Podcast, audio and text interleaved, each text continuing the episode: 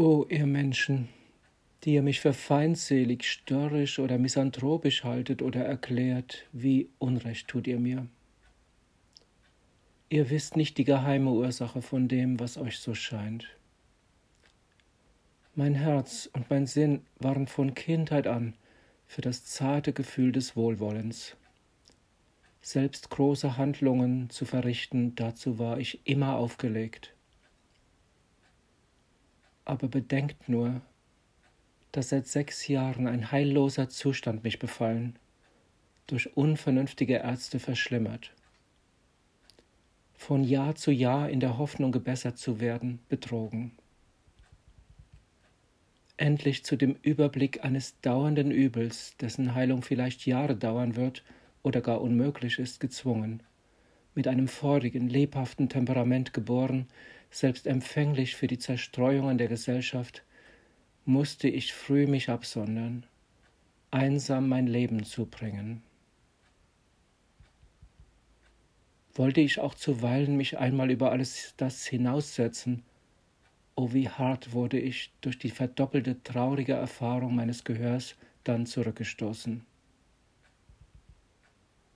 Und doch war es mir noch nicht möglich, den Menschen zu sagen, sprecht lauter, schreit, denn ich bin taub.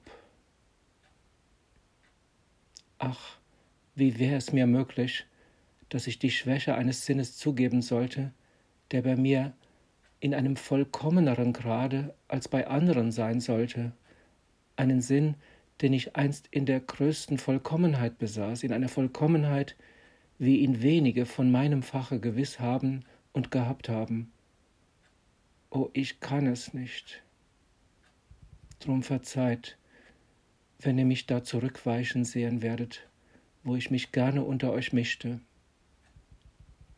Doppelt weh tut mir mein Unglück, indem ich dabei verkannt werden muss.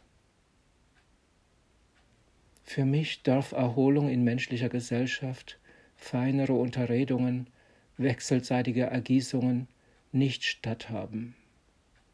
Ganz allein fast nur so viel, als es die höchste Notwendigkeit fordert, darf ich mich in Gesellschaft einlassen. Wie ein Verkannter muss ich leben. Nahe ich mich einer Gesellschaft, so überfällt mich eine heiße Ängstlichkeit, indem ich befürchte, in Gefahr gesetzt zu werden, meinen Zustand merken zu lassen.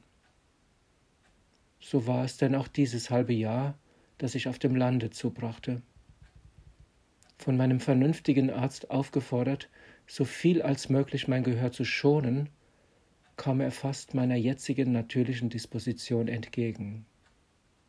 Obschon vom Triebe zur Gesellschaft manchmal hingerissen ich mich dazu verleiten ließ. Aber welche Demütigung, wenn jemand neben mir stand und von weitem eine Flöte hörte und ich nichts hörte, oder jemand den Hirten singen hörte und ich auch nichts hörte. Solche Ereignisse brachten mich nahe an Verzweiflung. Es fehlte wenig, und ich endigte selbst mein Leben. Nur sie, die Kunst, sie hielt mich zurück.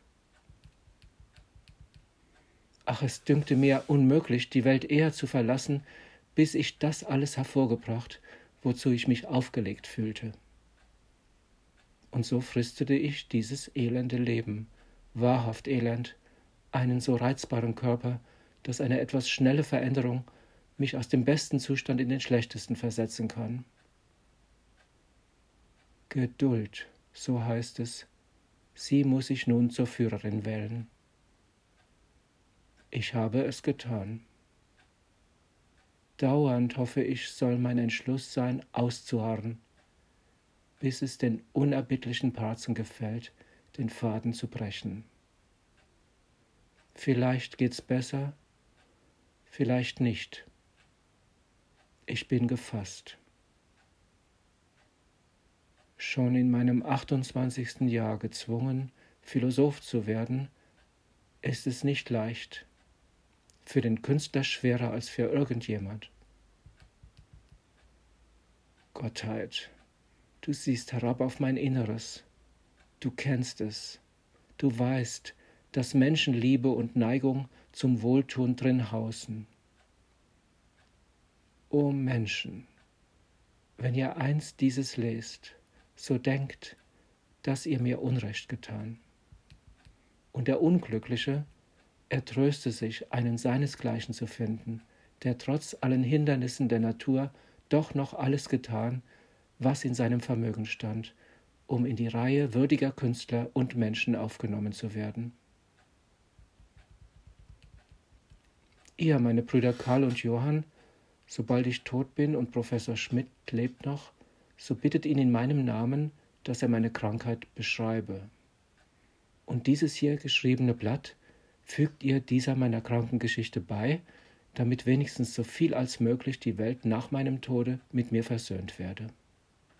Zugleich erkläre ich euch beide hier für die Erben meines kleinen Vermögens, wenn man es so nennen kann. Teilt es redlich und vertragt und helft euch einander. Was ihr mir zuwidergetan, das wisst ihr, ist euch schon längst verziehen.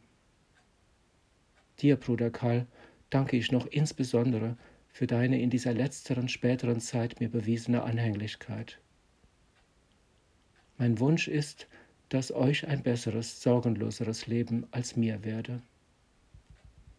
Empfehlt euren Kindern Tugend. Sie nur allein kann glücklich machen, nicht Geld. Ich spreche aus Erfahrung. Sie war es, die mich selbst im Elende gehoben. Ihr danke ich nebst meiner Kunst, dass ich durch keinen Selbstmord mein Leben endigte. Lebt wohl und liebt euch. Allen Freunden danke ich, besonders Fürst Lichnowsky und Professor Schmidt. Die Instrumente von Fürst Lichnowsky wünsche ich, dass sie doch mögen aufbewahrt werden bei einem von euch. Doch entstehe deswegen kein Streit unter euch. Sobald sie euch aber zu was Nützlicherem dienen können, so verkauft sie nur. Wie froh bin ich, wenn ich auch noch unter meinem Grabe euch nützen kann. So wär's geschehen. Mit Freuden eile ich dem Tod entgegen. Kommt er früher, als ich Gelegenheit gehabt habe, noch alle meine Kunstfähigkeiten zu entfalten, so wird er mir trotz meinem harten Schicksal doch noch zu früh kommen, und ich würde ihn wohl später wünschen. Doch auch dann bin ich zufrieden. Befreit er mich nicht von einem endlosen leidenden Zustande? Komm, wann du willst, ich gehe dir mutig entgegen. Lebt wohl und vergesst mich nicht ganz im Tode. Ich habe es um euch verdient, indem ich in meinem Leben oft an euch gedacht, euch glücklich zu machen. Seid es.